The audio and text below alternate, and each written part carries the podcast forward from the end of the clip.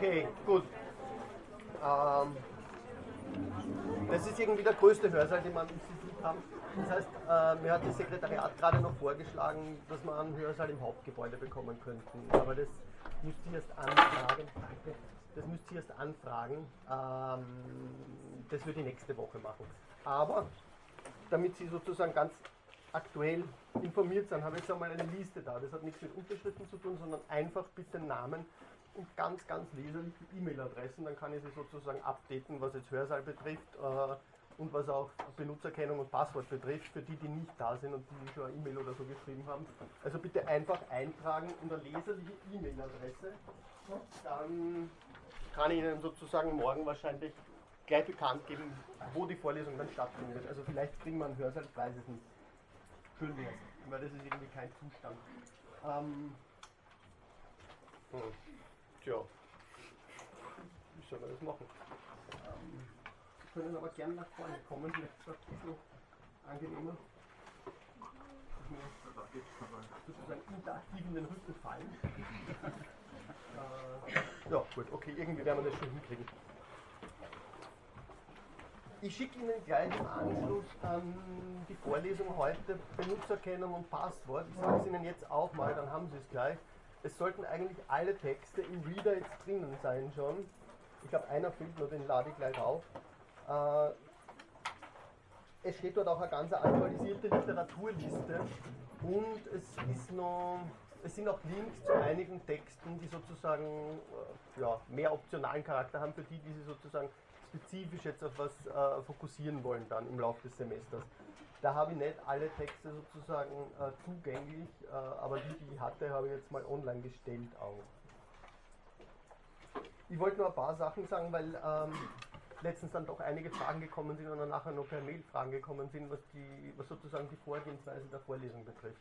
Also ich würde es gern so machen, dass wir wirklich diese Zweiteilung durchhalten, nämlich äh, die ersten vier Sitzungen, oder eigentlich drei habe ich jetzt, na vier, die ersten vier sozusagen eher auf diesen wirklichen theoretischen Komplex äh, Aporien der Gewalt uns beziehen, heute beginnend mit dem Problem der Gewaltrechtfertigung. Und dass man dann in, naja, man kann nicht sagen Case Studies, sondern in, in eher exemplarische äh, Gefilde uns bewegen, nämlich eben diese interaktive Gewalt, diese soziale, organisierte Gewalt. Und ähm, dass meine Idee ist, auch dass so viele sind. Und äh, da das ansonsten am Schluss relativ, relativ kompliziert werden wird oder relativ zeitraubend für mich werden wird. Ähm, ich stelle mir es so vor, dass ich in der Prüfung dann, das ist auch für alle wichtig, dass in der Prüfung sozusagen eine mehr ähm, an der Vorlesung orientierte Frage stellt, die vor allem mit diesem ersten Themenkomplex betrifft, also mit diesen Aporien des Gewaltbegriffs und des Gewaltdiskurses, und dass Sie sich während des Semesters äh, sozusagen vertiefend in einer dieser drei Schwerpunkte einlesen, also interaktiv, sozial oder organisierte Gewalt. Da gibt es mehrere Literatur, wo Sie einsteigen können. Und, das habe ich letztens auch schon gesagt, Sie können, Sie sollen sogar sich sozusagen noch Literatur suchen, die dazu passt. Also, äh, wenn Sie sich zwei, drei Texte anschauen, Sie finden sofort ein unglaubliches, äh, unglaublich große Literatur vor. Ja? Also der Gewaltdiskurs ist in den letzten 20 Jahren, sagen wir mal, so unglaublich angewachsen. Sie finden zu allem, was da genannt ist, sofort mehr. Ja? Ähm, da müssen Sie einfach auswählen, sage ich mal, aber das gehört dazu. Ja? Sie können natürlich anschreiben und fragen, passt das ungefähr? Ich würde sagen, ähm, genau dafür sollen Sie natürlich auch ein bisschen Sensibilität entwickeln, welche Diskurse kritisch sind. Ich verrate Ihnen auch, dass auf der Liste schlechte Texte drauf sind. Ja?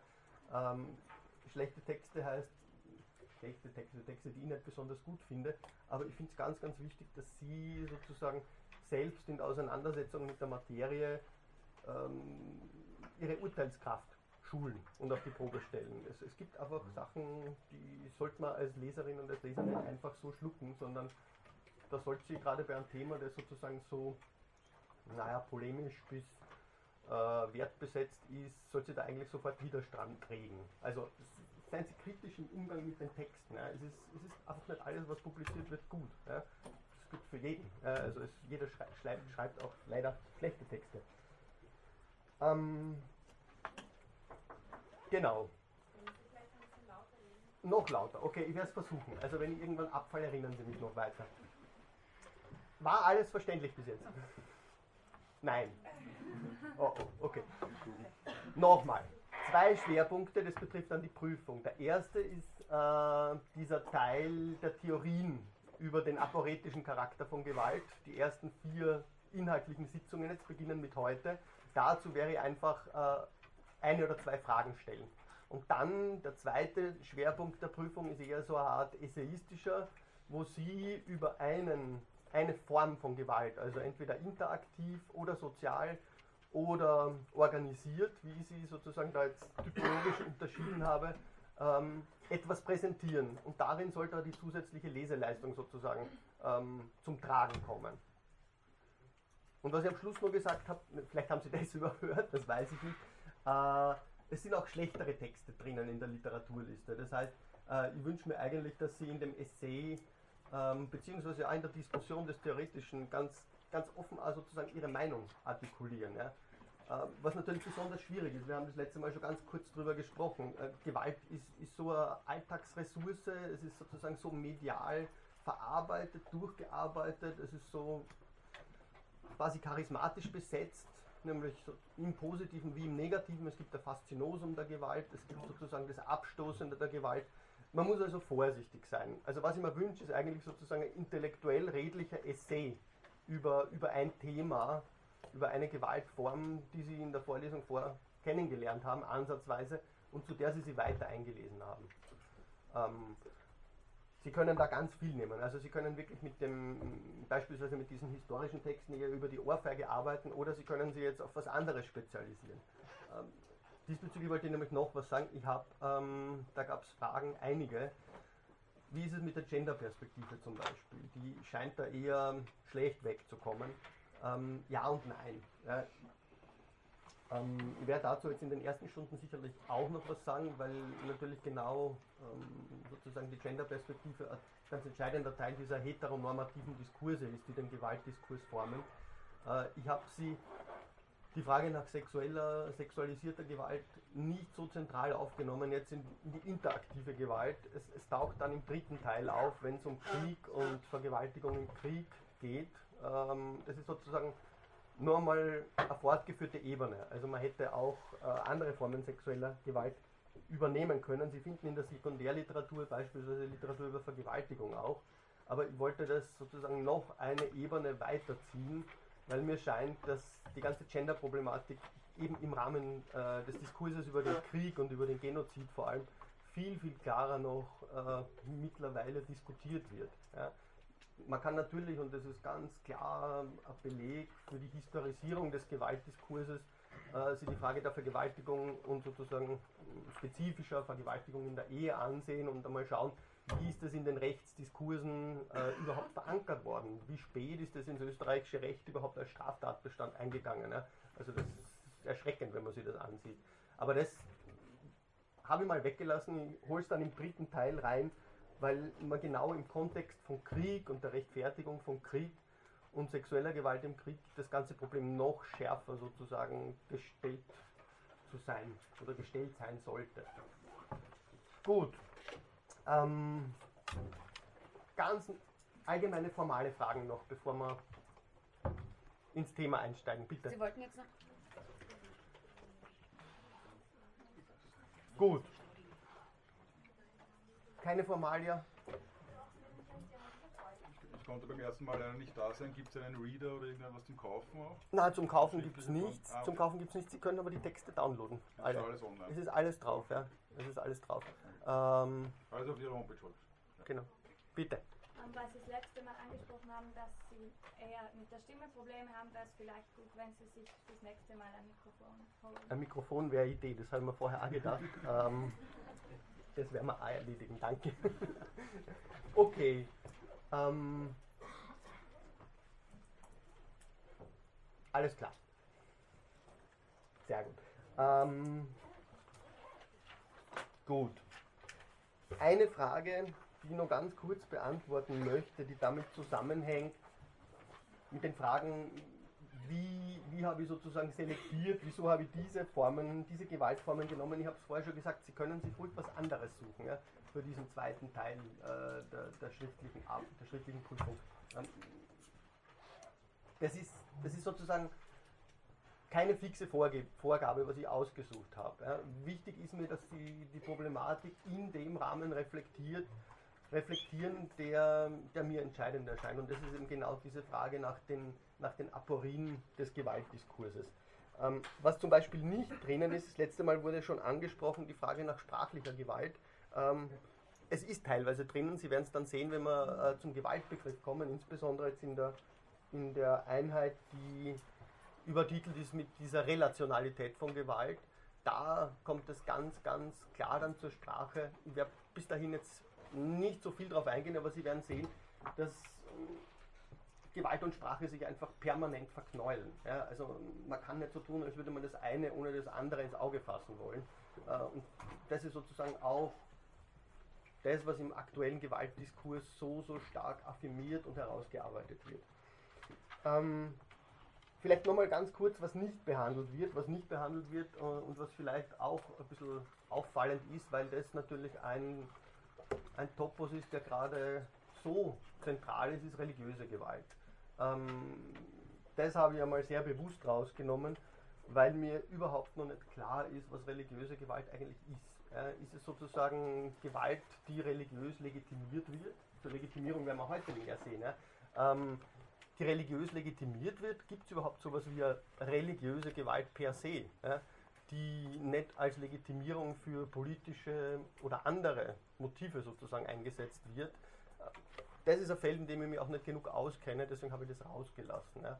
Ähm, schade, aber das traue ich mich auch einfach nicht. Ja. Das müsste man sich sehr, sehr gesondert ansehen. Über sexuelle Gewalt habe ich schon kurz gesprochen, religiöse Gewalt. Anderer, anderer Schwerpunkt, den man auch noch setzen könnte, wäre natürlich, wenn man jetzt sozusagen diese, diese Wiederkehr der Religion und die Gewaltpotenziale, die damit verbunden sind, ähm, anmahnt. Was ich auch nicht tue, ist sozusagen die, die Ebene der Globalisierung ja, und die spezifische Verflechtung von Ökonomie und Gewalt jetzt äh, dezidiert zu behandeln. Sie finden einen sehr, sehr schönen Text zu dem Thema, der ist äh, der von Arthur Kleinman, der ist auf der Homepage, der ist im Reader drinnen. Äh, ich würde das Ganze und werde das eben dann argumentativ ein bisschen zu untermauern versuchen, wieder unter diese Problematik eines relationalen Gewaltbegriffs stellen. Und ähm, ich sage vielleicht dann einleitend gleich dazu was, weil das eigentlich meine ganzen Gedanken zu dem Thema ein bisschen strukturiert. Was fehlt noch? Ähm, ja, ganz ein wichtiger Punkt noch, äh, zu, dem, es auch keinen Text jetzt auf der Homepage gibt. Äh, das ist, wäre das ganze Themenfeld, der ganze Themenkomplex Gewalt und Repräsentation, Gewalt und Bild. Ja. Auch das ist äh, ein Thema, das ich einfach, weil es noch überbordender werden würde, als es eh schon ist, äh, was ich einfach mal draußen gelassen habe. Aber wahrscheinlich, man könnte so mal mutmaßen zumindest, wahrscheinlich verhält sich diesbezüglich ganz ähnlich wie mit äh, der Frage der Verflechtung von Sprache und Gewalt. Ähm, Gewalt und Bild sind vielleicht auch auf eine Art und Weise verflochten, die sie nicht so einfach auflösen lässt. Und ähm, ja, Bilder der Gewalt strukturieren einfach den Diskurs. Und das führt mir auch zurück zu dieser, zu dieser ganzen Frage relationaler Gewaltbegriff. Ich mag das ganz kurz mal andeuten, bevor ich zur Legitimierungsdiskussion äh, komme. Was ist ein, ein, relationaler Begriff von Gewalt? Diese, diese Frage stellt sich vor dem Hintergrund der Diskussion um den Gewaltbegriff. Ja. Ich habe letztens schon angedeutet, der Gewaltbegriff ist selber umstritten ja, und sozusagen der Kampf um die Definitionshoheit, was jetzt als Gewalt gilt und was nicht als Gewalt gilt, mhm. ist selber Teil des Gewaltkomplexes, könnte man sagen. Also ähm, Gewalt ist, wenn man so will, auch eine epistemische Kategorie. Das sollte man nie aus den Augen verlieren. Ja. Der Diskurs über Gewalt ist selber zumindest gewaltsam, ja, weil er ausschließt, einschließt, selektiert, und insofern eine ganz spezifische Ordnung der Gewalt betreibt. Und auch auf, den, auf dieses Moment habe ich letztens schon hingewiesen, die Verflechtung von Ordnung und Gewalt. Wir werden das jetzt dann, wenn es um die Rechtfertigungsproblematik geht, sofort sehen. Wie lässt sich Gewalt rechtfertigen? Es geschieht immer mit Bezug auf eine Ordnung. Wie die Ordnung aussieht etc., dazu später. Ganz kurz nur um das zu verdeutlichen, was, was bedeutet relational? Relational bedeutet für mich, dass man nicht, wie es in den Geistes- und Sozialwissenschaften sehr, sehr lange passiert ist, mittlerweile ist das auch sehr aufgebrochen, dass man von diesem Paradigma der physischen Gewalt ausgehen darf. Physische Gewalt hieße, ich habe eine sehr, sehr klare, trennscharfe Definition, das heißt Gewalt wäre, wie hat man das ungefähr definiert, eine intendierte Verletzung der physischen Integrität eines Opfers. So. Ähm, das ist ein klassischer Gewaltbegriff, der in der Diskussion in den 70er, 60er Jahren auch schon von manchen Forschern wie bekannterweise, also am bekanntesten eigentlich Johann Galtung, dem norwegischen Friedensforscher, sehr, sehr massiv kritisiert wurde. Er hat den Begriff der strukturellen und der kulturellen Gewalt ins Spiel gebracht und hat zu zeigen versucht, dass man den Gewaltbegriff eigentlich viel, viel weiter fassen müsste, um die ganze Gewalt, die im Alltag, die ganze Gewalt, die in politischen, kulturellen, ökonomischen Ordnungen ständig sozusagen ausgeführt wird, ohne dass sie jetzt auf einzelne Agenten zurückzuführen wäre, dass man diese Gewalt auch thematisiert. Die Sozialwissenschaften haben ihm vorgeworfen, dass es das natürlich unmöglich ist. Das ist, äh, wie soll man das operationalisieren? Wie lässt sich das sozusagen in handfestes empirisches Material umlegen? Wie lässt sich das analytisch durchdringen? Nicht nur das, das zweite Problem neben der Operationalisierbarkeit wäre, dass, ähm, dass damit eigentlich alles letztlich Gewalt wäre, wie die Kritiker sagen. Und das hieße, dass man, naja, dass es eigentlich ein polemischer Begriff wäre, gegen den dann sofort vorgegangen werden könnte. Wenn ich überall Gewalt finde, lässt sich ganz leicht gegen Gewalt motivieren. Zu dem Problemkreis haben wir letztens schon gehört, Gewalt und Gegengewalt. Das steht also in gewisser Weise schon auf dem Spiel, wenn man einen weiten Gewaltbegriff verfolgt. Ähm, die Frage der Legitimierung der Gewalt ist immer, wie kann ich sozusagen die Position, gegen die ich vorgehen will, als eine ursprüngliche Gewalt etikettieren. Ja. Also ich habe es letztens schon erwähnt, sozialtheoretisch ist Gewalt ein soziales Ereignis, dem der Sinn Gewalt zugesprochen wird. Es geht um diesen Kampf um Definitionshoheit. Ja. Was als Gewalt artikuliert wird, was als Gewalt wahrgenommen, anerkannt, sanktioniert wird, das entscheidet im Prinzip sehr, sehr viel in dem Diskurs. Ja. Jetzt kann man aber sagen, okay, was Galtung machen wollte, wäre, wenn man das so mit Foucault formuliert, die Diskurse der Betroffenen die sich selbst nicht oder nicht zureichend artikulieren können, in die Diskussion einzubringen. Man weiß vielleicht selbst gar nicht, als ein in, in einer Gewaltgeschichte geformtes Subjekt, als subjektiviertes Subjekt, ähm, Subjektivierung ist eben sozusagen aufgrund dieser Doppeldeutig immer auch Unterwerfung unter spezifische Subjektivations-, Subjektivierungsformen man weiß vielleicht gar nicht um die Gewalt, die einem angetan wird. Ja. Negt und Kluge haben das mal als die Gewalt des Zusammenhangs bezeichnet und das Ganze in Bezug auf die Ökonomie fortgeführt. Ähm, wie soll man das in den Griff bekommen? Wenn man so einen weiten Gewaltbegriff einführt, verliert man sich da nicht wirklich in, ins Uferlose und lässt sich das nicht ganz leicht ideologisch ausbeuten. Ja? Ähm, ich kann dann einfach sagen, wie es beispielsweise die Polizei, äh, die Exekutive ähm, 68 in Deutschland gemacht hatte. Also Sit-ins und Sitzstreike wurden dort bereits als physische Gewalt etikettiert. Ja. Ähm, das lässt sich argumentativ durchhalten. Ja. Äh, der Punkt ist nur, es steht immer, und das ist vielleicht die entscheidende Problematik, es steht immer Gegengewalt gegen Gegengewalt. Ja. Weil sozusagen die Legitimierung der eigenen Gewalt genau darauf hinzielt, eine ursprünglichere Gewalt zu finden. Ja. Also vom Bierschießen zurück ja, ähm, bis, bis in den Kindergarten eigentlich. Ja. Also es hat immer der andere angefangen. Sie, Sie, finden das sehr, sehr schön artikuliert bei Sartre in, der, in, in diesen Tage, in Notizbüchern für eine Moralphilosophie. Es gibt keine Gewalt, die sich nicht als Gegengewalt positioniert, legitimiert und sozusagen generiert. Das wäre seine These. das ist natürlich eine große These. Ja. Ähm, es ist vielleicht die entscheidende Frage, in die man mal reinkommen muss. Ich meine, Sie kennen alle von den Medi von medialen Berichten etc. diese Rede von einem Zirkel der Gewalt. Ja. Also der Zirkel der Gewalt scheint mir genau darin zu bestehen.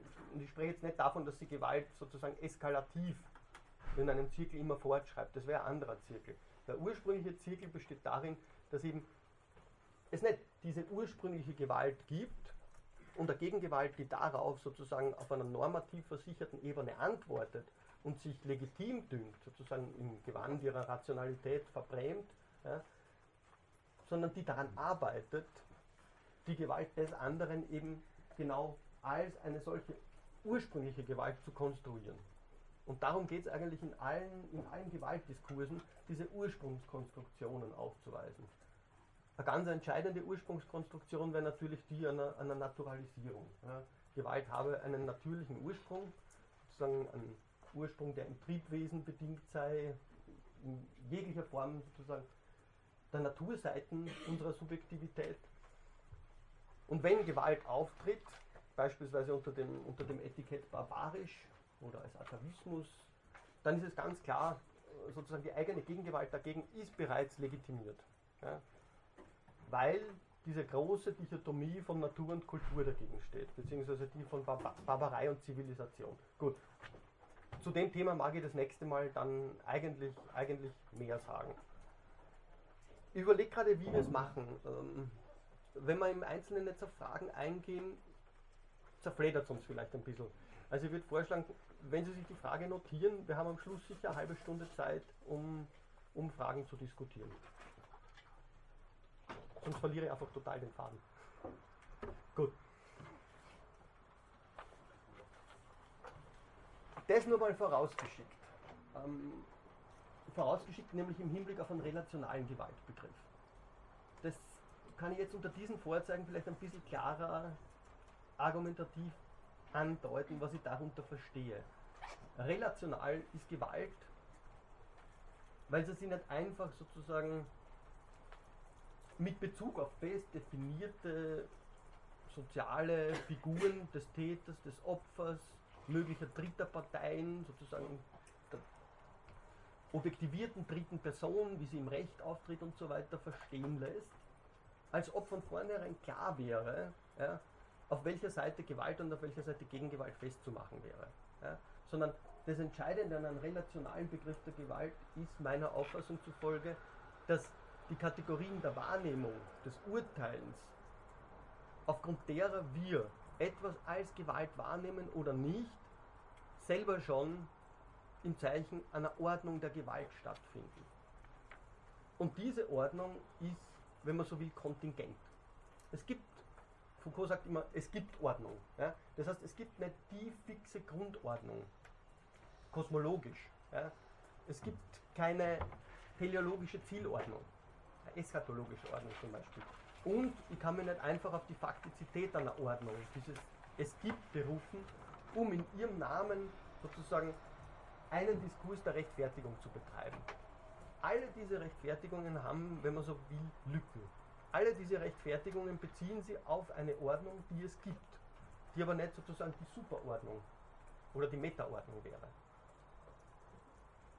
Wenn man das in einen anderen Diskurs gießt, könnte man sagen, ähm, Ordnung, die sie sozusagen selbst als verkörperte Vernunft setzt, oder politische Rationalität oder wie immer man das verstehen will,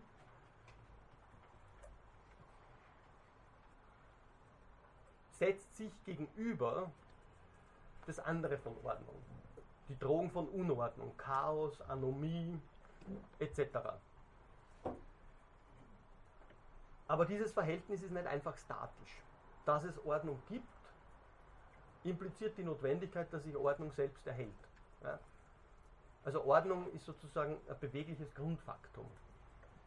Besonders schön finden Sie das äh, bei Sigmund Baumann in dieser, seiner Theorie der Dialektik der Ordnung, wo er zu zeigen versucht, dass, dass die Ordnung, um als Ordnung zu funktionieren, das andere der Ordnung permanent hervorbringt, hervorbringen muss.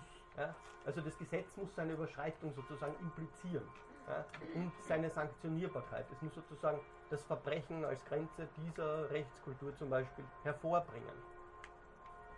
Das wäre eine Möglichkeit. Ja? Ähm, die Kultur muss sozusagen dieses, dieses Implantat der Angst vor dem Barbaren irgendwie permanent in sich tragen. Sie muss es in gewisser Weise generieren. Ansonsten wäre sie als Kultur sozusagen tot, statisch. Ja. Es ist die Notwendigkeit, sozusagen das barbarische Prinzip zu symbolisieren. Nur das Problem daran ist, wie mit jeder Symbolisierung, dass es keine, keine vollständige Symbolisierung gibt. Es bleibt sozusagen immer ein leeres X im Zentrum. Aber das ist das Großartige daran. Ja. Ich kann permanent das andere der Ordnung symbolisieren, ohne dass ich es jemals festmachen muss. Ja. Beste Beispiel dafür wäre natürlich der Nationalsozialismus, ja, mit dieser Idee, ähm, wie hat es Baumann genannt, des regenerativen, des konzeptuellen Juden auf Deutsch. Ja. Ähm, wer der Jude ist, bestimme ich. Ja. Das, das, ist, das ist das Entscheidende. Ja. Es ist überhaupt nicht relevant, wer das ist. Es geht nur darum, diese symbolische Maschine sozusagen permanent am Werk zu halten und zu füttern. Dafür gibt es viele andere Beispiele.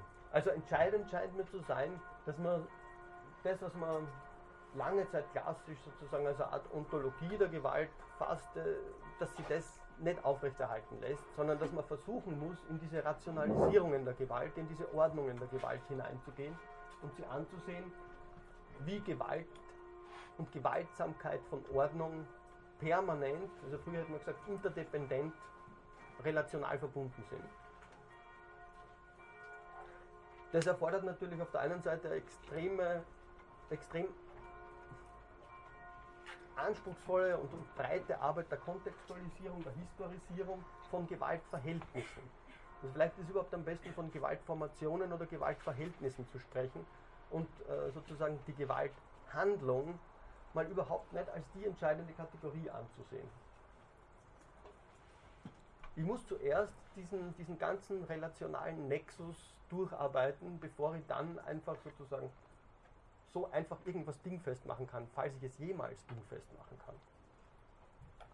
Und so, so eine Auffassung, die eben diese, diese Verflechtung von, ich sage jetzt mal, subjektiven Intentionen und transsubjektiven oder eben objektiven Ordnungen ins Auge fasst, die hat natürlich ganz, ganz entscheidende Konsequenzen für unser Verständnis von, naja, wer, wer sind denn die Perspektiven, die in dem ganzen Gewaltprozess relevant sind? Ja. Also klassischerweise hat man da einfach die, die Nomenklatur Täter, Opfer, Zeuge ja. oder andere äh, Dritte, ja, Bystander, eine ganze, eine ganze Bandbreite, die soziologisch zum Beispiel, mikrosoziologisch ausgearbeitet worden ist. Ähm, und die Frage stellt sich dann einfach, naja, was passiert? Was passiert, wenn sozusagen Gewalt diesen sozialen Nexus betrifft? Ja? Was passiert, wenn man in diesen, in, diesen, in diesen Denkbahnen des klassischen Gewaltdiskurses bleibt, wo eben angenommen wurde, naja, es gibt eigentlich nur zwei Formen der Gewalt. Das habe ich das letzte Mal schon genannt, die legitime und die illegitime Gewalt. Ja? Die legitime Gewalt wäre die, die eine Ordnung schützt, sei es nach innen hin gegen Verbrecher etc., nach außen hin gegen andere Ordnungen in, im Krieg. Ähm, lässt sich das dann so ganz einfach aufrechterhalten? Also Sie werden sicher sagen, nein, überhaupt nicht. Das muss man nicht so kompliziert darstellen, das ist ganz klar, ja, dass der Begriff überhaupt nicht so trennscharf ist. Es muss aber dann trotzdem irgendetwas geben, und das ist der Hintergedanke in dieser Rede von Relationalität, die sozusagen sehr weit verbreitet mittlerweile ist, sozusagen quasi ein, ein relational Term in den in der neueren Sozialphilosophie der angloamerikanischen, wie lässt sich zwischen diesen Perspektiven, ja, die offensichtlich ganz, ganz schwer nur abzugleichen sind. Ja. Äh, die Gewalt, sagt Arendt, ist das Undenkbare. Aus der Perspektive des Opfers. Man kann einmal sofort in Frage stellen, ist sie das? Ist nicht fast alle Gewalt sozusagen so ritualisiert, so kodiert, kulturell kodiert, politisch kultiert, dass sie überhaupt nicht das Sinnlose und das Undenkbare ist. Arendt würde sagen, Ähm, in letzter Instanz nicht. Gewalt ist immer instrumental. Gewalt ist immer sozusagen in der Mittel-Zweck-Relation beheimatet und es läuft immer in letzter Instanz auf ein Herstellen heraus. Ja. Gewalt geht also immer mit Menschen um, als wären sie Dinge. Ja, in letzter Instanz. Das heißt, es bleibt irgendwas Undenkbares drinnen. Irgendwas, an dem, an dem die philosophischen Kategorien auch zerbrechen. Wie lässt sich dieser Abgrund überbrücken? Lässt sich der überbrücken? Ja? In, der, in der Sozialtheorie, Sie finden das beispielsweise bei Hitler, der im Rieder ist, ähm, der geht davon aus, dass es sowas wie, wie einen richtigen Abgrund ja, zwischen handlungstheoretischen Zugängen und diskurstheoretischen Zugängen gibt. Ja. Also diejenigen, die etwas als Gewalt erfahren, wissen überhaupt nicht oder nicht notwendigerweise, ob das von denen, die ihnen Gewalt angetan haben, überhaupt als Gewalt intendiert war oder nicht. Und umgekehrt kann was nicht als Gewalt erfahren werden, was sehr wohl als Gewalt intendiert war. Also wir haben da, wir haben da ein gewisses Problem. Ja? Und trotzdem muss es eine verbindende Ebene geben, wenn wir philosophisch oder ich sage mal sozialtheoretisch auch über Gewalt nachdenken wollen. Wie ist es möglich, dass diese Perspektiven sozusagen nicht einfach in eine völlige Inkongruenz zerfallen? Ist das möglich? Das, das wäre genau die Frage, die ich mir stelle, wenn, wenn ich diesen relationalen Gewaltbegriff, der gegenwärtig breiter diskutiert wird, äh, ansehe. Diese Perspektiven sind entscheidend, ja, aber diese Perspektiven sind immer Perspektiven, wie soll man das formulieren? Perspektiven von selbstbezüglichen Integritäten. Perspektiven, die sich sozusagen nicht auf eine allgemeine objektive Ordnung, auf ein allgemeines Maß, auf einen allgemeinen Sinn hin sozusagen transzendieren lassen. Also wenn Sie wollen, das ist natürlich auch das Plädoyer für First-Person-Perspective Approach zu dem ganzen Gewaltproblem. Das heißt, was hereinkommen muss, wäre eigentlich die Erfahrung von Gewalt. Also das, was im klassischen Diskurs sehr, sehr, sehr stark ausgeklammert wurde. Die Erfahrung von Gewalt als etwas, das sie, und das ist vielleicht ein Hinweis, den ich zumindest diesbezüglich geben möchte, dass sie in, der, in dieser zweiseitigen Etymologie von Gewalt, ähm, wie sie im Deutschen jetzt besonders klar auftritt, eigentlich schon sehr schön sehen. Also auf der einen Seite die sozusagen die Wurzeln, die auf das indogermanische Wies, Wiem, Wahl, Valere dann ähm, zurückführen, wo es eigentlich um Verfügungsmacht geht. Und zwar in einem noch nicht zunächst rechtlich besetzten Raum. Da geht es also um, wenn man so will, Machtansprüche. Und auf der anderen Seite dann eher der römisch-rechtliche äh, Hintergrund der Violentia. Die beiden verbinden sich in der deutschen Sprache interessanterweise eigentlich recht gut. Ja. Ähm, während sie im Französischen und im Englischen sozusagen diese Unterscheidung zwischen Violence und Power haben, ja, wo eigentlich die Staatsgewalt und so weiter eben nicht als Gewalt sozusagen angesprochen wird, im Französischen genauso, haben sie das im Deutschen. Ja, und das, das erscheint mir ganz, ganz wichtig zu sein, diese Spur nicht aus den Augen zu lassen. Da zeigt sie bereits, dass dort, wo die Legitimität sozusagen angesiedelt zu sein scheint, also wo die Legitimierung sich zu schließen scheint, bereits enorm viel passiert ist. Nämlich Gewalt ist in eine spezifische Form der Gewaltsamkeit scheinbar aufgehoben worden. Das ist das, was Max Weber zum Beispiel mit der, mit der Rede vom Gewaltmonopol des Staates meint. Es ist eine Monopolisierung der legitimen Gewalt. Und im Zuge dieser Legitimisierung passiert sozusagen sowas wie eine Entgegensetzung illegitimer Gewalt, die man an spezifisch, spezifischen Punkten sich ansehen kann. Es gibt natürlich dann noch andere Formen legitimer Gewalt. Also klassischer Topos ist die Notwehr ja, oder der Tyrannenmord, je nachdem. Da, da, scheiden sich dann schon wieder die Geister, vor allem äh, in der ganzen philosophischen Tradition von Kant weg. Äh, da ist alles nicht so ganz klar. Bei Kant ist es eigentlich ein gewisser Utilitarismus, der da letztens durchdringt. Also wenn, wenn sich eine neue Regierungsform etablieren kann, dann ist sie legitim. Ähm, weil sozusagen die andere ihre Legitimität aufgrund der Tatsache eingebüßt hat, dass sie sie nicht mehr aufrechterhalten kann. Interessanter Punkt, das hätten von Kant vielleicht gar nicht erwartet. Ähm, gut, Auf Kant mag ich dann später noch genauer eingehen. Ähm, ich wollte jetzt mal nur ein paar ganz globale Linien eigentlich skizzieren, wie diese Relationalität von Gewalt zu verstehen ist. Also ich würde sagen, das Gefährlichste wäre, wenn man einfach spezifische Gewaltakte sich herauspickt und beispielsweise eben anhand dieses Paradigmas der physischen Gewalt das zu entwickeln beginnt. Ich würde sagen, die physische Gewalt ist eine ganz, ganz entscheidende Form, sie ist eine exemplarische Form von Gewalt, aber sie ist nicht paradigmatisch. Ja. Ähm, worin ist sie exemplarisch? Sie ist exemplarisch darin, dass sie zeigt, wie diese zweite Wurzel der Gewalt, die Violentia, nämlich die Verletzung, ganz, ganz deutlich artikuliert ist. Also physische Gewalt impliziert in der Definition, die ich vorher gegeben habe, ähm, die Verletzung der physischen Integrität der Person. Und ich stelle jetzt einmal hinten an, was Person hier heißen kann. Ja. Ähm, das ist eine ganz eine äh, schwierige Frage. Gut, die Diskussionen sind relativ weit bekannt. Physische Gewalt sozusagen als exemplarisch, weil darin Verletzung als Verletzung erfahren und artikuliert wird. Das hieße, wenn man einen weiteren Gewaltbegriff verfechten möchte, wie ich es versuche, dass man andere Formen von Verletzung und Verletzbarkeit auch ins Auge fassen können muss. Was bietet sich an?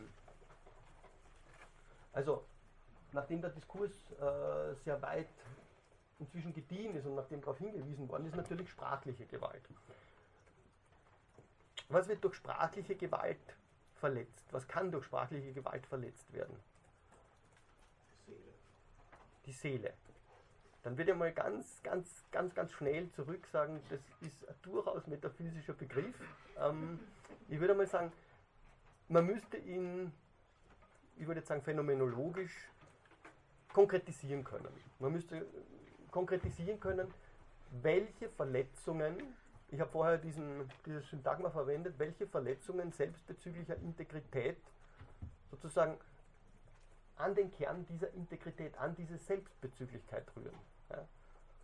Also wenn man, wenn man davon ausgeht, dass das menschliche Selbstverständnis über den Bezug zu anderen die Artikulation des eigenen Selbst betrifft, dass es sich darin sozusagen kristallisiert, dann wäre Gewalt eine Form des Fremdbezugs, oder auch des Selbstbezugs über Fremdes, ja, denken Sie an den Selbstmord oder an Selbstverstümmelungen, die dieses Selbstverhältnis in Frage stellt, verletzt. Ja. Und vielleicht hängt alles sozusagen im ganzen Gewaltdiskurs daran, wie man Verletzung, Verletzbarkeit, Verletzlichkeit überhaupt definiert, ja, wie man dieses Phänomen in den Griff bekommt. Da wäre, ich bin mir jetzt nicht sicher, ob ich den Text von mir aufgenommen habe, ja, und der weitere Literatur. Ähm, da wären natürlich die neueren Arbeiten von Judith Butler, beispielsweise Gewalt, Trauer, Politik, ganz, ganz entscheidend, äh, weil sie eben zu zeigen versucht, wie sozusagen, sie nennt es the socially ecstatic ähm, nature ja, of our body, wie sozusagen durch diese Artikulation des Selbst über seine Körperlichkeit oder über seine Leiblichkeit, würden die Phänomenologen sagen, wie die unser Selbstverhältnis eigentlich prägt. Und damit haben sie schon eine, eine Facette, eine mögliche Distinktion, die in dem Zusammenhang ganz entscheidend ist, nämlich die von Leib und Körper. Leiblichkeit in gewisser Weise sozusagen als das Vermögen des Ich, Husserl nennt es das Ich kann, tätig in die Welt einzugreifen, das aber nicht sozusagen darin aufgeht, ja, die eigene objektive Stellung in dieser Welt sozusagen zu beschreiben. Der objektive Körper ist nicht der subjektive Leib. Ja. Das ist eine ganz, ganz, ganz eine fundamentale Distinktion, auf die, auf die wir vielleicht nochmal eingehen sollten. Ähm, Ansprüche dieser selbstbezüglichen Integrität. Ansprüche wären also in gewisser Weise das, was in Formen nicht physischer Gewalt verletzt wird. Also, was heißt Ansprüche? Das selbstbezügliche Integrität verstehen wir uns als selbstbezügliche Wesen, ja, die ihre körperliche, physische, leibliche, geistige, soziale, kollektive, politische Integrität leben, dann zeigt sie, dass es eine Vielfalt von Ansprüchen gibt, die verletzt werden kann. Diese Ansprüche, beispielsweise gehen wir von sozialer Gewalt aus, Ansprüche auf Integration in einen sozialen Nexus, in eine, in eine Gemeinschaft, wenn man so möchte. Ja. Ähm, man könnte da bis zu Hegel zurückgehen, auf das System der Sittlichkeit, wo er eben zeigt, wie verschiedenste Formen der Anerkennung zentral sind dafür, dass ein Subjekt ein Selbstverhältnis ausbildet. Also sozusagen die, die Anerkennung im biologischen und, und auch metabiologischen Sinn der Liebe, aber auch die Anerkennung als Rechtsperson, aber auch die Anerkennung als kulturelles Wesen. Ja. Wenn, wenn also das Selbstverhältnis in dieser Relation zu sich selbst über den anderen besteht, dann zeigt sie, oder dann muss man eigentlich genau in diesen Beziehungen danach suchen, wie Personen verletzt werden können. Das funktioniert dann nicht nur auf physischer Ebene, das funktioniert auch darüber, dass eben die Artikulationen beispielsweise des sozialen Zusammenhangs, in dem ich, mich, in dem ich lebe und mich selbst verstehe und artikuliere, dass die unterbrochen, ausgesetzt, zerstört werden. Ja. Sie können an sehr, sehr viele Beispiele denken. Ja.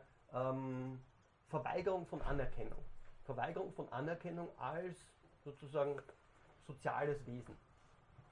Im letzten als menschliches Wesen. Also das, das wäre in gewisser Weise dann natürlich eine der Grundfiguren, die äh, bei sozialer Gewalt zum Beispiel des Rassismus dann auftritt. Also da geht es genau darum, den rassistisch nicht nur diskriminierten, sondern ausgeschlossenen eigentlich das Recht zu bestreiten, diesem sozialen Nexus zuzugehören. Wie das dann weiter artikuliert wird, ob sie sozusagen sich assimilieren sollen oder ob sie vollständig ausgeschlossen werden, ist eine ganz andere Frage nochmal. Es geht darum, dass das Selbstverhältnis, das ein Verhältnis der Anerkennung ist, da grundsätzlich in Frage gestellt wird. Mit all den Konsequenzen. Ja? Also Zerstörung von selbstverhältnishaftem Zugang zur Umwelt, zur Mitwelt, impliziert, dass mein Selbstbild eigentlich verarmt wird, dass es traumatisiert wird im schlimmsten dass es Prothesen ausbildet, ja, die aber dann genau diese Ausschließung eigentlich replizieren. Wir finden das sehr, sehr schön in dem Text von Sarah Ahmed wieder, ähm, wo gezeigt wird, wie eben sozusagen unter den Voraussetzungen einer diskriminierenden Gesellschaftsformation die Diskriminierten vielfach die Merkmale und, und sozusagen auch die, die Wege ihrer Ausschließung anhand ihres eigenen, ihrer eigenen sozialen Aktivitäten und ihrer, ich sage jetzt einmal, nicht unbedingt bewusst vorgetragenen Körpersprache und so weiter replizieren. Ja. Also das wäre sozusagen die, ähm, wie heißt das auf Deutsch? Die, die sich selbst erfüllende äh, Prophezeiung. Prophezeiung, danke, der rassistischen Exklusion. Ja. Fanon Ahmed wäre diesbezüglich sozusagen die, die, die, großen Theoretiker, ja, oder Dubois, den ich jetzt nicht drinnen habe. Also in jedem Fall, noch einmal, das war jetzt ein Beispiel, es geht darum, wie Gewalt dieses Selbst verletzt. Und dieses Selbst artikuliert sich eben nicht nur aufgrund sozusagen seiner biologischen Integrität, es artikuliert sich aufgrund seiner Fähigkeit, eben aufgrund dieses Ich kann in die Welt einzugreifen dieses Ich kann reflexiv mit sich sozusagen in Verbindung zu treten und durch die Aufnahme von anderen ein erweitertes Selbstbild zu gewinnen. Und dafür stehen eben ja, diese affektiven Bindungen auf der einen Seite, familiäre Bindungen, biologische Bindungen, dann aber auch sozusagen diese Integration in einen Rechtszusammenhang, der für Hegel das Wichtigste wäre. Also die, die Person findet ihre sozusagen vollständige Artikulation auf der Ebene des Rechts und darüber hinaus aber auch noch, das ist beim frühen Hegel noch sehr präsent zum Beispiel, ähm, die kulturelle Selbstbestimmung, die kulturelle Artikulation des Selbstverhältnisses. Gut, Jetzt kann man sagen, gehen wir von so einem Begriff des Selbst aus, dann wird es vielleicht relativ schnell, wird relativ schnell greifbar, wie dieses Selbst verletzt werden kann. Ich habe vorher schon den Begriff genannt. Es geht um eine Verletzung von Ansprüchen. Das heißt jetzt aber nicht, dass es da um rechtliche Ansprüche geht. Es geht nicht um Ansprüche, die sozusagen klar artikuliert und gesatzt, gesetzt sind, sondern die Ansprüche, die ich als leiblich, leibliches Wesen in der Welt sozusagen bin. Ja, ich muss die nicht artikulieren. Ja. Es, es sind Ansprüche, die sozusagen passiv, unartikuliert durch meine Existenz vorgetragen werden. Das führt die ganze Gewaltdebatte dann eigentlich in, in, in die eher phänomenologische Richtung wiederum, wo es darum geht, dass diese Ansprüche, an denen sozusagen die Gewalt sich abarbeitet, die sie negieren will, der Anspruch des anderen, den die Gewalt negieren will, ähm, eines der zentralen Theoreme ist, auf die man zurückkommen muss. Also man könnte dann ganz pauschal sagen, Gewalt ist die Verletzung der Ansprüche des anderen als anderen. Gewalt wäre das, was den anderen in seiner Andersheit negiert. Ja.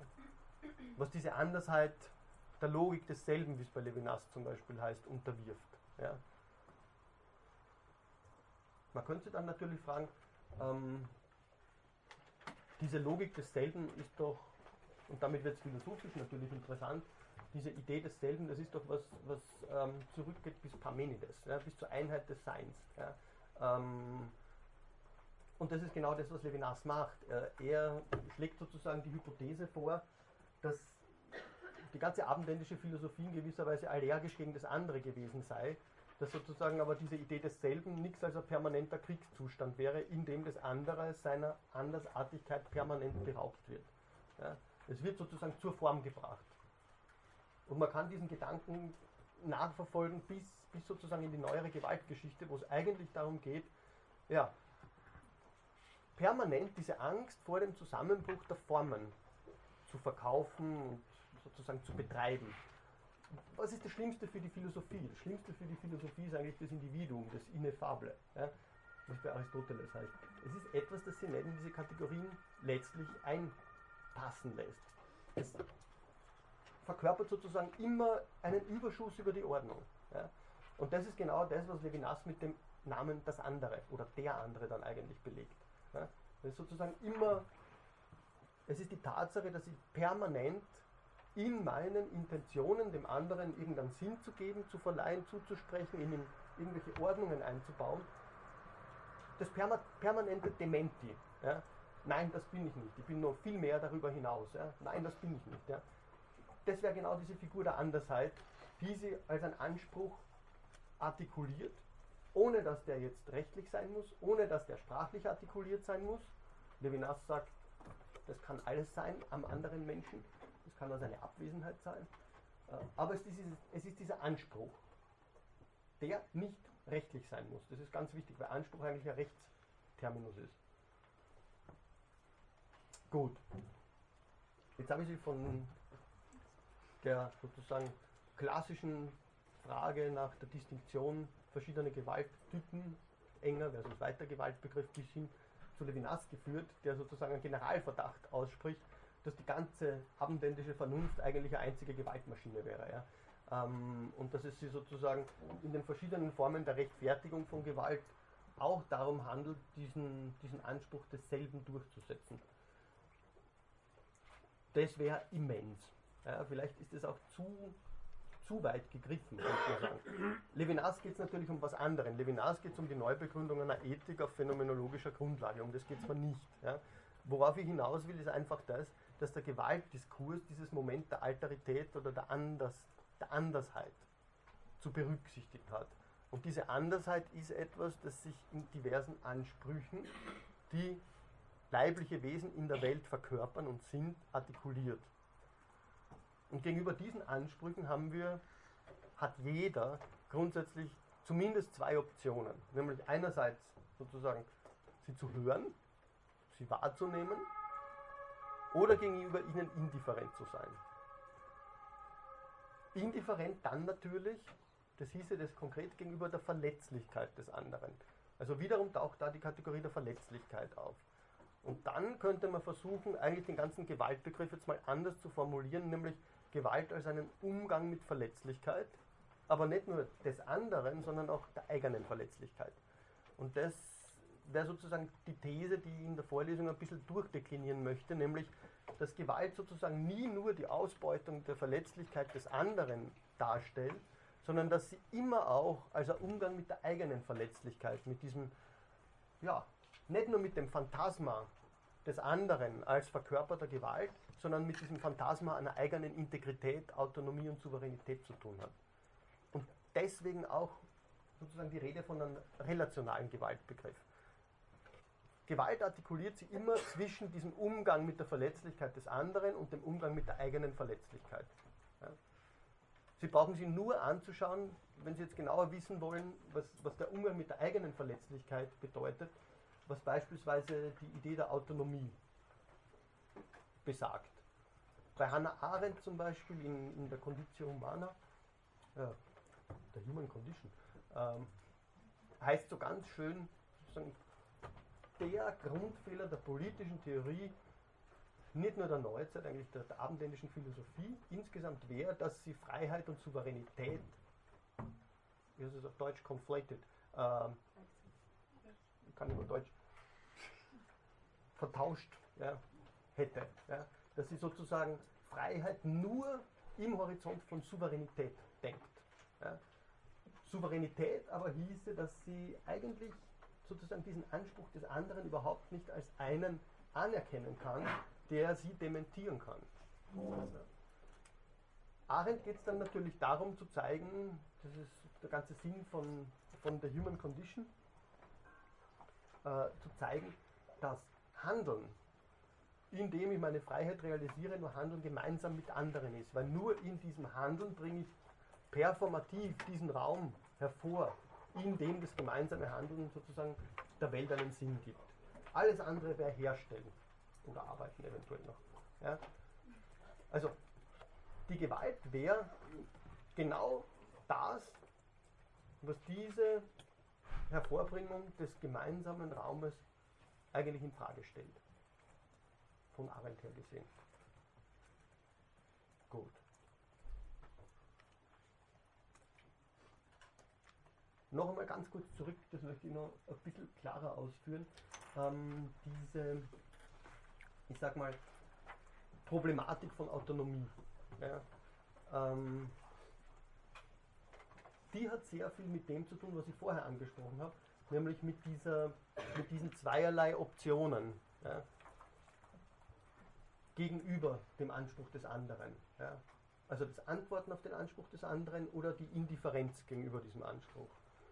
Diese Indifferenz wäre noch einmal, oder verkörpert eigentlich, glaube ich, das entscheidendste Problem, das man, wenn man über Gewalt nachdenkt, sich vergegenwärtigen muss. Ja. Ähm, bei Levinas heißt es einmal so schön, ähm, in einem Text über die Kritik an der Theodizee, mit der Rechtfertigung des Leids des anderen beginnt die Unmoral. Ich würde einmal sagen, man kann noch tiefer ansetzen und Levinas tut das selber, nämlich es geht zunächst mal nicht mal darum, wie dieses Leiden gerechtfertigt wird, sondern es geht mal zunächst schon darum, wie dieses Leiden überhaupt nicht als Leiden wahrgenommen wird. Das ist beispielsweise genau die Stoßrichtung von Judith Butler in ihren letzten Arbeiten, ja, wo es darum geht, ähm, was ist überhaupt ein betrauerbares Leben? Wieso nehmen wir versehrtes Leben, von dem wir sozusagen permanent umringt sind, das uns permanent medial vor die Augen gebracht wird, überhaupt nicht als ein betrauerbares Leben wahr? Wieso wird beispielsweise in amerikanischen Medien, fragt sie, wieso kann man dort nicht einmal Totenanzeigen aufgeben für, für Menschen, die sozusagen im Kontext des amerikanischen, der amerikanischen Außenpolitik ihr Leben verlieren? Was, was bedeutet das sozusagen für die Definition des Menschlichen? Ja? Das sind natürlich ganz, ganz entscheidende Fragen, ja? Die man jetzt in verschiedenen Kontexten diskutieren kann. Ich glaube, das Entscheidende, wenn man das philosophischer Sicht betrifft, ist, wie ist es möglich, gegenüber dem Leiden des anderen so indifferent zu sein, dass Gewalt dann sozusagen nur mehr als quasi kausale Erledigung dienen kann. Ja? Und man muss in dem Zusammenhang nicht mal an den Holocaust denken oder an andere Genozide, wo einfach sozusagen diese Produktion von Indifferenz bis zu einem Grad ja, vorangetrieben wurde, dass sie fast schon sozusagen als eine Pflicht dann erscheinen konnte. Ja. Also man braucht sich nur Primo Levis Arbeiten anschauen und seine Interviews. Ähm, also da, da wird diese Indifferenz einfach auf eine Art und Weise artikuliert, dass es dass einem graut. Ja. Ähm, besonderes Beispiel wäre natürlich noch, um da gleich mal zu bleiben, wir werden darauf zurückkommen, ähm, wie kann es sein, dass diese Indifferenz so massiv um sich greift, dass sie sozusagen zum Handlanger dieser Arbeit an der Vernichtung werde. Wie, wie kann eben sozusagen die Gewalt Vernichtung sein und, und Arbeit werden, ohne noch als Gewalt gegen andere wahrgenommen zu werden? Das sind eigentlich die, die, die entscheidenden Fragen, die man sich diesbezüglich stellen muss. Also, Indifferenz, die auf der anderen Seite, oder man könnte sagen affektive Indifferenz gegenüber dem Leiden des anderen, die auf der anderen Seite dann ganz, ganz einfach sozusagen verkehrt werden kann in emotionale Aktivität. Also Indifferenz und Hass wären zwei Dinge, die überhaupt nicht weit voneinander entfernt sind. Und man muss diesen, diesen Umschlagpunkt sozusagen ins Auge fassen, denke ich.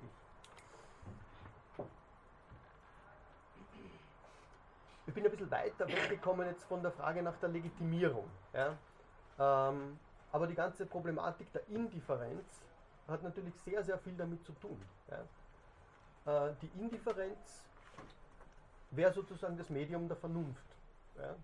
Die Vernunft ist eigentlich indifferent, wenn sie sich als Vernunft zur Aussprache ihres eigenen Sinnes bringt. Sie finden das sogar in einer gewissen Weise, ohne dass ich Kant jetzt sozusagen den Holocaust parallelisieren möchte, überhaupt nicht. Also Sie finden es bei Kant, wenn er von sowas wie einer Pathologisierung der Affekte ausgeht. Bei Kant spielen die Affekte eine ganz, ganz untergeordnete Rolle, sogar eine gefährliche Rolle. Ja. Das Sittengesetz ist anders zu begründen. Ja. Zum Beispiel durch einen performativen Widerspruch. Ja den ich begehen würde, wenn ich den anderen nicht als eine Freiheit wie meinesgleichen sozusagen behandle. Aber die Affekte sind was, was da komplett draußen bleibt. Und um diesbezüglich vielleicht ein ganz, aktuelle, ein ganz aktuelles Beispiel zu bringen, wenn ich es finde, ähm, das wäre die Frage nach der Selbstgerechtigkeit der Vernunft, sagen wir insbesondere natürlich der europäischen Vernunft. Ähm,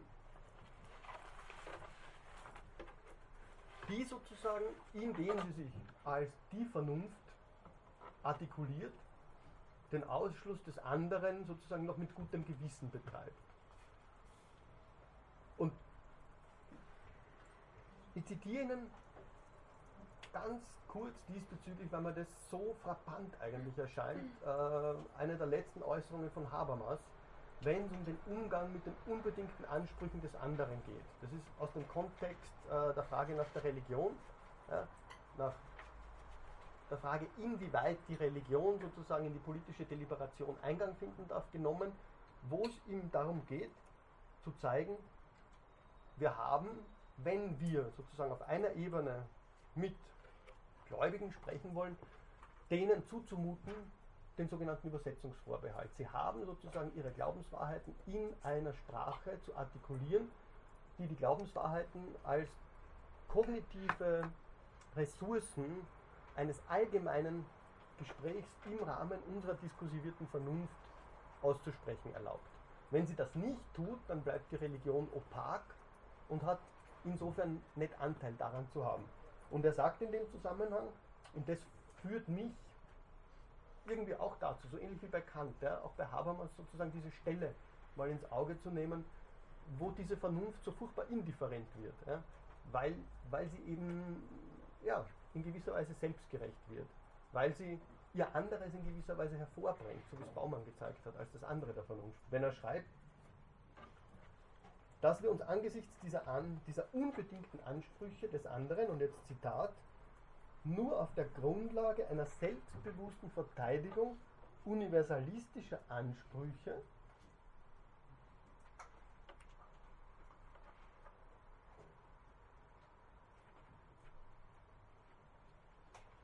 von den noch einmal. Ich kann meine Handschrift nie lesen. aber irgendwie hatte ich es.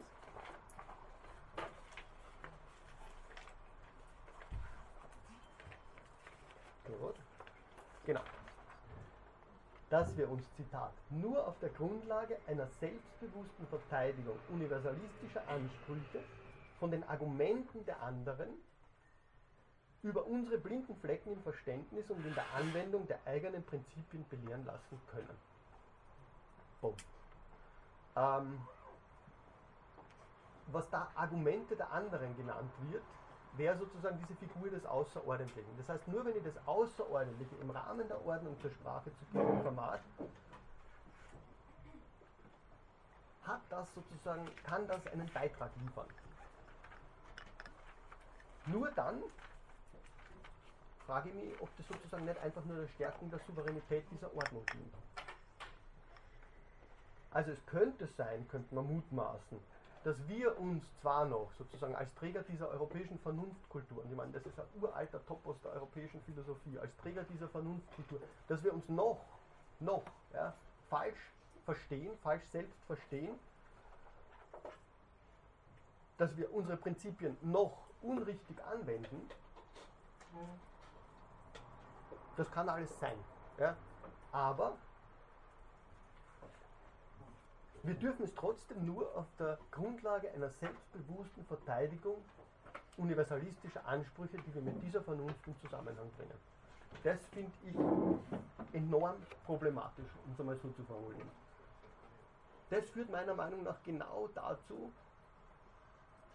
dass sozusagen die Vernunftordnung sich sozusagen um den Preis errichtet, dass sie ihre eigenen blinden Flecken letztlich außer Acht lässt. Ja. Ich, wende, ich wende es zuerst mal an, um im Nachhinein dann zu schauen, naja, was hat es denn gekostet. Das würde ich grundsätzlich in Frage stellen, als ein gangbares Modell. Gut, man kann dann natürlich jetzt fragen, wo finden wir Alternativen? Da kann man jetzt in verschiedenen Kontexten schauen. Ähm, mir geht es eher nur darum, auf manche dieser Topoi hinzuweisen, an denen sozusagen eine Reflexion über die Gewalt von Vernunftprinzipien, von Rationalität, Ordnungen etc. im philosophischen Diskurs, jetzt insbesondere der Moderne, eigentlich stattfinden müsste. Ja? Was aber meistens eigentlich nicht der Fall war. Nachdem ich bis jetzt relativ wenig über die Rechtfertigung gesagt habe, weil mir die ganze Problematik eigentlich, weil mir die ganze Problematik mal zunächst voranzuschicken nötig schien, was ich unter dem Gewaltbegriff eigentlich ansetzen möchte. Vielleicht am Schluss jetzt noch äh, ein paar Hinweise darauf. Ich werde es das nächste Mal dann vor, fortführen. Ähm, und werde mich dann auf Hobbes beziehen. Hobbes ist natürlich äh, sozusagen derjenige Denker, der diesen Ordnungstypus oder diese, diesen Begriff der Ordnung vielleicht am, am wirkmächtigsten jetzt in den philosophischen Diskurs der Moderne eingeführt hat. Und mit Hobbes zeigt sich schon diese diese Notwendigkeit zwischen sozusagen einer naturrechtlichen Argumentation und einer Argumentation, die auf positives Recht abzielt, ins Auge zu fassen. Sie kennen die Konstruktion bei Hobbes dem, dem, dem allgemeinsten nach. Es geht darum, dass dieser Zustand des Krieges aller gegen alle, den er mit dem Naturzustand sozusagen zusammenführt, dass dieser Zustand im Blick auf die Selbsterhaltung des Individuums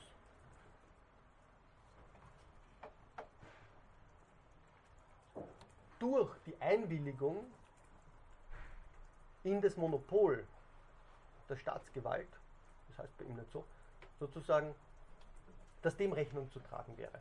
Also, es gibt den Krieg aller gegen alle.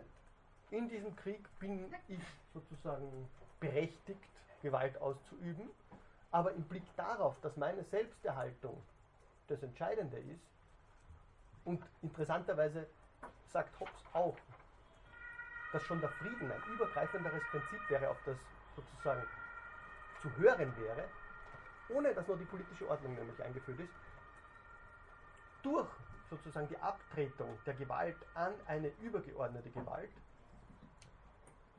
dadurch ließe sich dieser Kriegszustand überwinden. Das Entscheidende ist, dass der Souverän das einzig legitime Recht auf Gewaltausübung im Namen der Gewaltverminderung zwischen den Einzelnen hat. Ausnahme wiederum sozusagen Selbstverteidigung, notwehrig. Ja. In dem Zusammenhang sieht man schon ganz, ganz klar, und da möchte ich das nächste Mal ansetzen, wie dieser Ordnungsgedanke da firmiert. Der Ordnungsgedanke besagt, dass es um eine Ordnung der Gewalt geht. Und das Interessante an Hobbes ist, dass er diese Ordnung eben nicht mehr, wie nur in der klassischen Philosophie jetzt kosmologisch, ja, teleologisch oder faktisch sozusagen bewerkstelligt, sondern dass er sie an die Setzung bindet, an die Setzung des Rechts an die Setzung dieser Ordnung, an eine gesatzte Ordnung eigentlich.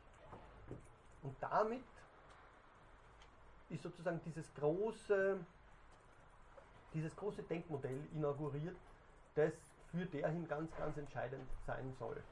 Ähm, es gibt jetzt bei Hobbes allerdings dann auch ganz, ganz andere Seitenlichter, wo er die Gewalt nicht nur in dieser Gegenüberstellung von Naturzustand und, und sozusagen Rechtszustand sieht, ähm, die Gewalt taucht da an anderen Stellen wieder auf. Ja. Ähm, das wird ein ganz, ganz spannender Punkt sein, auf den möchte ich ein bisschen eingehen. Ähm, er spricht zum Beispiel von den Eingeweidewürmern, ja, ähm, was natürlich mit den Assoziationen zu tun hat, die sozusagen nicht jetzt im Fahrwasser des großen Levia, Leviathan stehen, sondern die auf einer Zwischenebene funktionieren. Also er, er sieht ganz klar, dass es nicht nur den Naturzustand, der natürlich eine Rückwärtsprojektion der Angst der Ordnung vor ihrem Zusammenbruch ist und sozusagen die Gewalt dieser Ordnung gibt, sondern dass es dazwischen auch noch andere Dinge gibt. Und das macht Hobbes, obwohl er sozusagen dieses Modell eigentlich inauguriert hat, als ein, als ein Denker sichtlich, der, der die Ambiguitäten der Gewalt eigentlich schon sehr, sehr klar gesehen hat. Da mag ich das nächste Mal dann einsteigen, weil ja, Hobbes einfach eine zentrale Figur in dem Zusammenhang ist. Gut, ich würde sagen, ich habe eh schon zu lang gesprochen. Es gab zumindest Fragen. Fragen Sie bitte.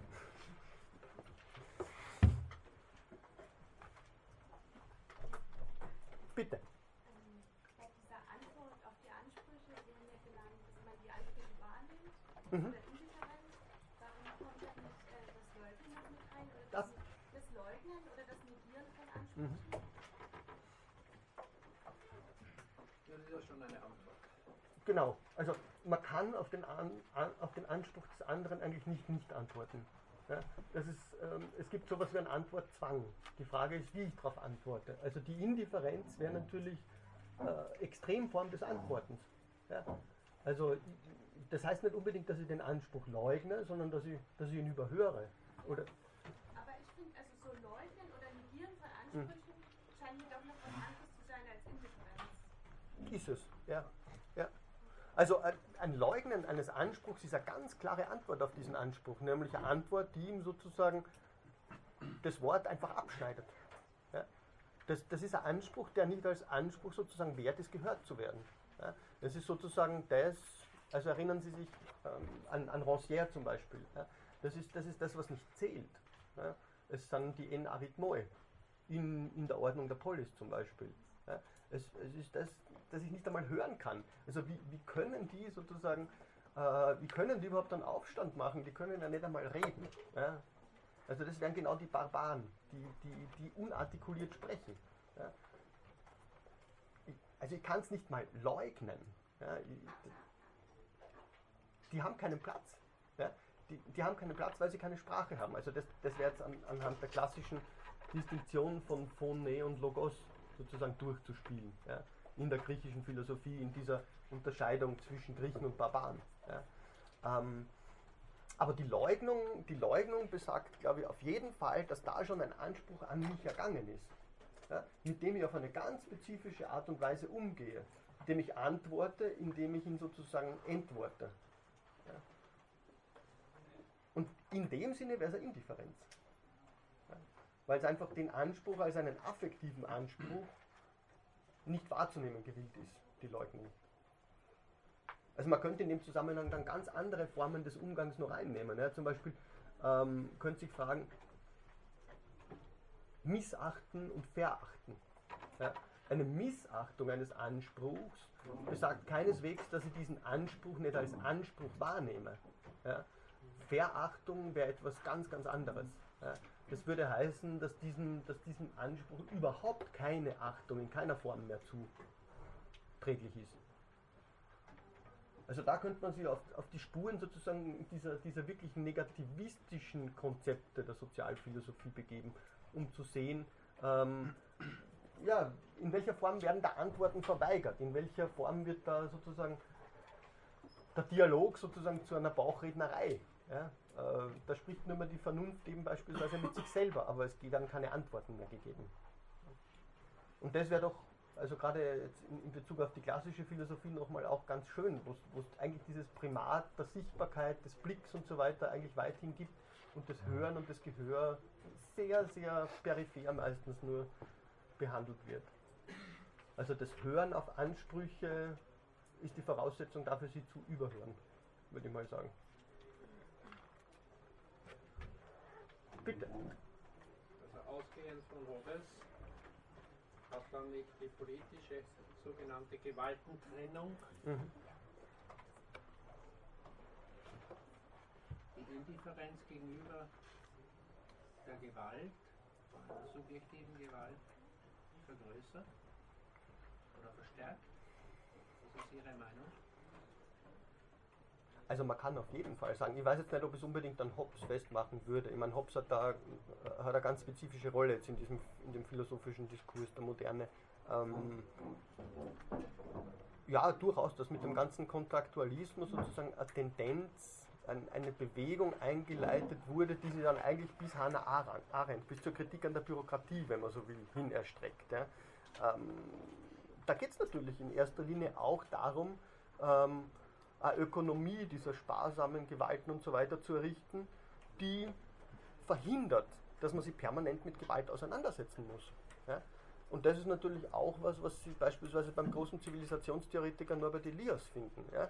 Ähm, da geht es darum, dass die Affekte auf eine andere Ebene gerückt werden. Das heißt nicht per se, dass sozusagen das Gewaltlevel ein anderes werden würde. Ja?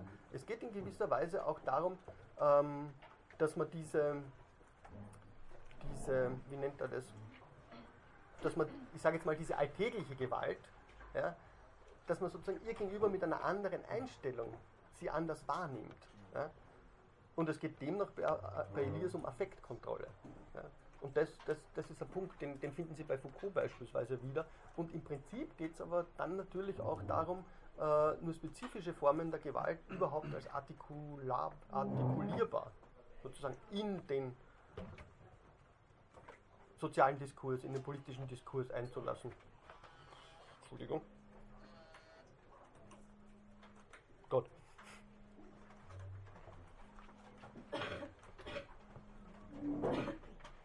Noch Fragen oder haben Sie alle meine, meine Ausführungen zu diesem Gewaltbegriff einfach so leicht geschluckt? Ich habe schon eine Frage zu dem Zitat, das Sie gebracht haben. Mhm. Ähm, kann man das nicht auch so verstehen, dass quasi die eigene Ordnung äh, einmal als absolut anerkannt, anerkannt werden muss oder verteidigt werden muss, um die blinden Flecken überhaupt aufzuspüren und um die blinden Flecken, auf die man halt dann durch das andere hingewiesen wird, überhaupt erkennen zu können. Um, um mhm. vielleicht in, im nächsten Schritt die eigene Ordnung oder die eigene Ding doch zu modifizieren oder, oder Das, das wäre an sich ein ganz, ein ganz ein gutes funktionalistisches Argument, denke ich. Das Problem ist nur, dass es trotzdem eine ungehörige Indifferenz impliziert. Ja? Also natürlich kann man sagen, ja, ich führe sozusagen das Experiment der Rationalität, ich führe das Experiment Europa, wenn man so will, der europäischen Vernunft, bis an ihr Ende, ja, um dann zu sehen, naja, was hat sie, was hat sie sozusagen wo, wo, wo ist es denn gescheitert? Ja?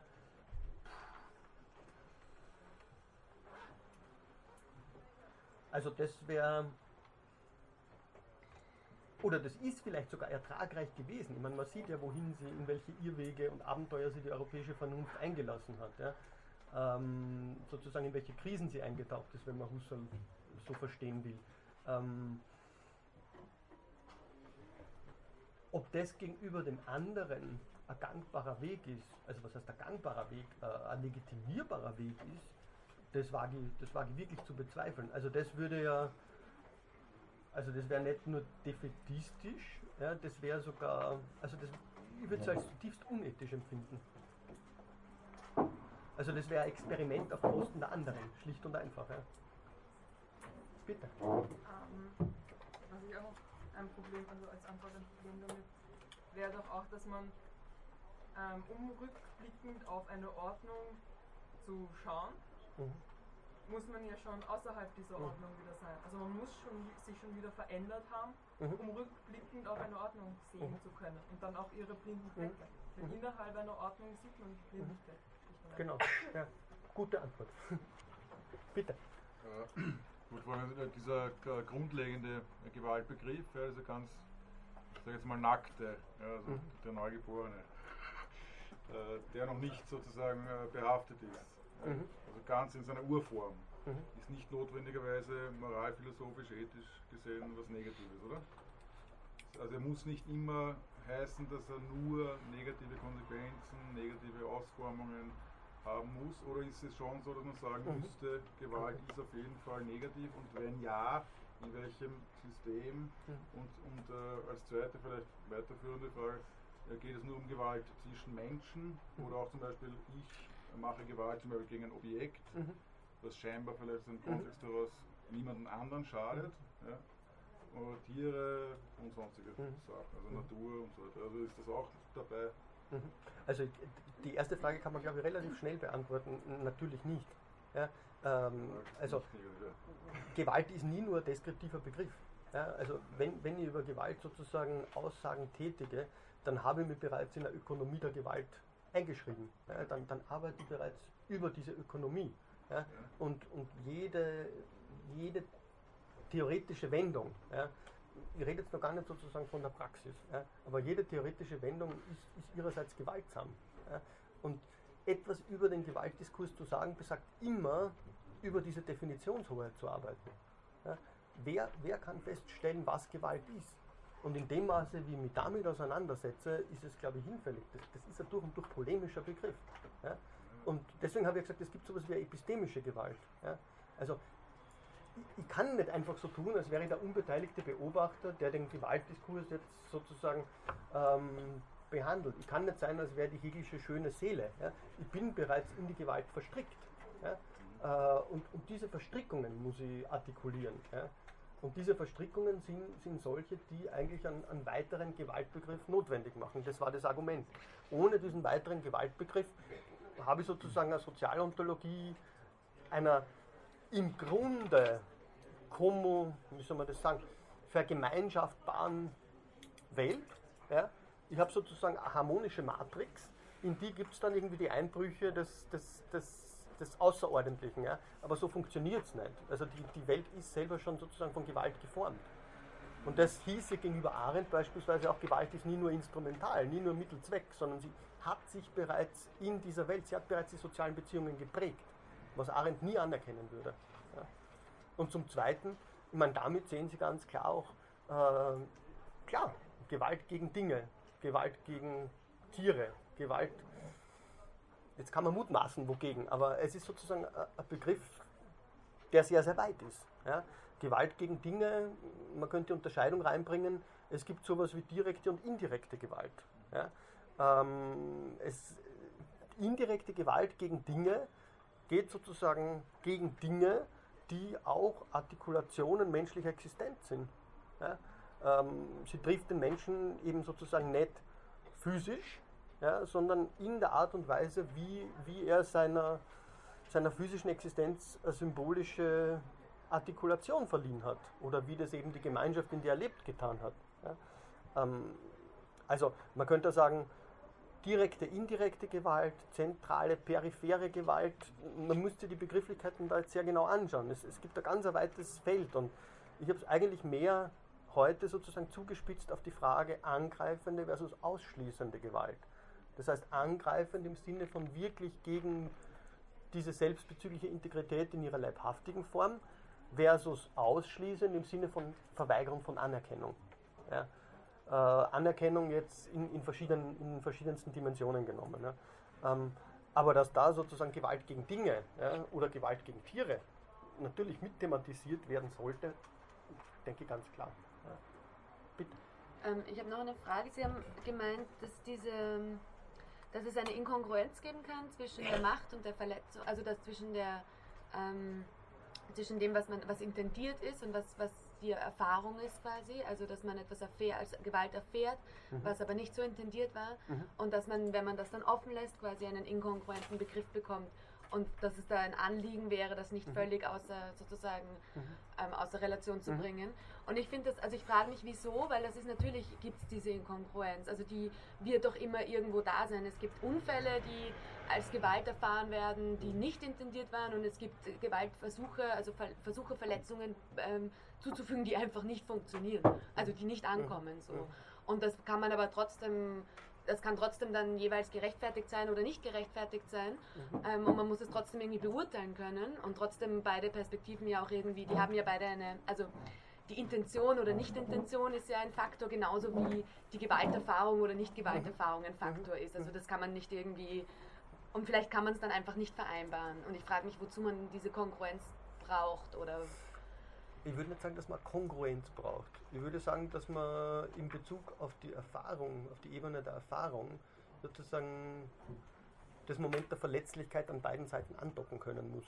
Ja? Äh, weil es muss sozusagen jeder Gewalttäter wissen, jeder Gewalttäter spielt sozusagen auf dieser, auf dieser Klaviatur der Verletzlichkeit des derjenigen, äh, die er verletzen will. Ja?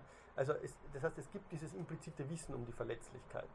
Genauso ähm, wie es auf der Seite des Opfers sozusagen diesen Interpretationsrahmen gibt, wo, wo, mir klar ist, also ich erfahre da nicht irgendwas Undenkbares, sondern Gewalt ist immer schon sozusagen artikuliert in gewissen Bahnen zumindest. Es bleibt nie das völlig Undenkbare. Ansonsten wäre jede Gewalt traumatisch. Mir geht es darum zu zeigen, dass es auf dieser einen Seite diese handlungstheoretischen Zugänge gibt, die Gewalt als Intention definieren und letztlich behaupten, ja eigentlich weiß nur der Täter, was als Gewalt intendiert war oder nicht. Ja. Und Diskursanalytischen, die sagen würden, ja, Gewalt ist eben genau dieses soziale Ereignis, dem der Sinngewalt zugesprochen wird, von wem jetzt immer, in welcher Ordnung auch immer, dass man die irgendwie sozusagen mhm. nicht kongruent führen, aber dass man die kreuzen können muss. Und da würde ich sagen, muss man die Kategorie der Verletzlichkeit einfügen. Ja. Der Gewalttäter weiß um diese Verletzlichkeit, aber die Verletzlichkeit muss auch etwas sein, was in diesen Diskursen sozusagen am Werk ist. Weil wovon handeln die dann, wenn nicht von der Verletzlichkeit? Also ich finde, dass Handlungstheorie und Diskursanalyse einfach nicht auseinanderfallen. Die, die, die klaffen auseinander. Und das erscheint mir gefährlich. Ja? Weil dadurch sozusagen diese Perspektiven so in, in äh, Disequilibrium eigentlich geraten. Und das wäre meiner Meinung nach nur durch einen Rekurs auf einen, auf einen wesentlich dichteren Erfahrungsbegriff zu leisten, der eben aus der klassischen soziologischen, kriminalistischen Gewaltforschung eigentlich komplett draußen gelassen wurde, bis, bis, bis ganz vor kurzem eigentlich. Ja. Aber das wird vielleicht, noch, wird vielleicht noch klarer werden, hoffe ich, weil äh, ich mag eigentlich auf diesen Abgrund, auf diesen analytischen Abgrund da noch zurückkommen. Also wie gesagt, das ist, das ist eine Distinktion, die, die, die ich von Hitzler übernehme. Sie können es bei ihm, glaube ich, ganz gut nachlesen, wie er diese beiden idealtypischen Diskurse sozusagen skizziert, Handlungstheorie versus Diskursanalyse. Ja? Und wie er zu zeigen versucht, er würde sagen, nein, man kann diesen Abgrund nicht überbrücken. Ja? Äh, ich würde sagen, man muss ihn überbrücken, ansonsten hat man ein gravierendes Problem. Ja? Ansonsten fallen die Perspektiven auseinander und dann bleibt Gewalt wirklich das Undenkbare. Okay, wir sind für heute über der Zeit. Danke für die Aufmerksamkeit. Bis zum nächsten Mal. Dann mehr Pops.